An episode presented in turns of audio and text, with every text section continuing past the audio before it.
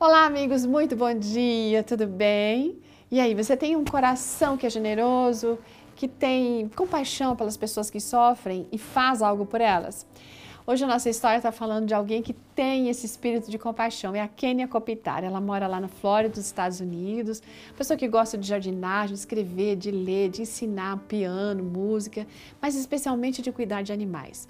E esse privilégio de ter pais que gostavam de animais ajudou para que ela pudesse ter esse espírito de compaixão, sabe? Ela já nasceu tendo em casa bichinhos, mas essa paixão maior nasceu mesmo quando ela tinha sete anos. Ela morava lá em Jartinho-Tinga, em Santo André, São Paulo, e naquele ela estava alimentando uma gata de rua que visitava o quintal deles. Um dia, gente, para surpresa dela, essa gata que vinha sempre pelos telhados do vizinho, é, chegou ali, tendo na, na boca um dos seus filhotinhos e colocou nos pés da Quênia.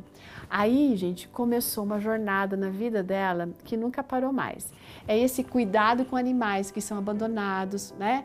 E ela fala que parece que eles sabem disso, que descobrem o endereço dela e, e que um vai contando para o outro desses bichinhos, porque sempre aparece na casa dela algum deles precisando na mão dela já passou animais e aves recém-nascidos, ou então velhinhos, feridos, cegos, traumatizados, agredidos, atropelados, abandonados, rejeitados, aleijados, todo tipo, gente. E aqueles até que nunca conviveram ali com ela, mas não deixaram de dar uma passadinha lá simplesmente para fazer aquela boquinha de comer uma marmitinha, né?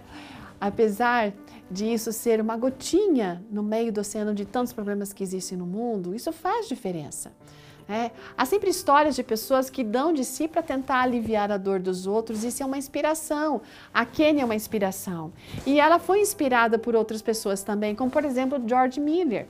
George Miller foi uma dessas pessoas raras que não se preocupava em ter, mas ele queria dar. E ele sempre se sentiu chamado por Deus para construir orfanatos lá na Inglaterra.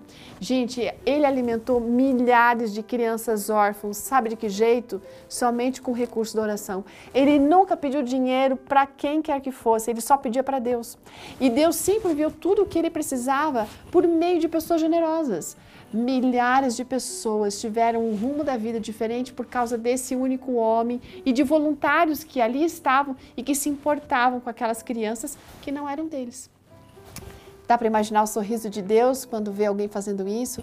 Dá para imaginar o sorriso de Deus quando ele vê você ou eu parando para a gente estender a mão, para ajudar alguém com um prato de comida, com uma sacola de roupa, enfim, alguma coisa ajudando, cuidando de um animalzinho que está ferido, ou qualquer uma das outras criaturas de Deus? Afinal, gente, Jesus fez isso durante toda a sua vida. Ele viu a carga dos oprimidos e ele quer que a gente faça a mesma coisa. Assim como eu vos fiz, façais vós também. O mundo não ia ser bem melhor se cada um de nós se importasse um pouco mais com os outros?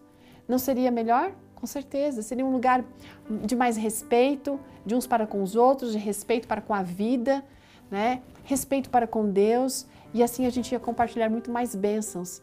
E seríamos também mais abençoados. Você não crê nisso? Deus dá para que a gente abençoe os outros, não para a gente reter a bênção. Então, quando a gente passa a alimentar o nosso egoísmo, em vez de a gente ajudar os outros, a gente se transforma numa pessoa materialista. E nós teríamos que desenvolver mais essa compaixão pelos que sofrem, não é verdade? E aí, o que você pode fazer hoje para aliviar a dor ou a fome de alguém?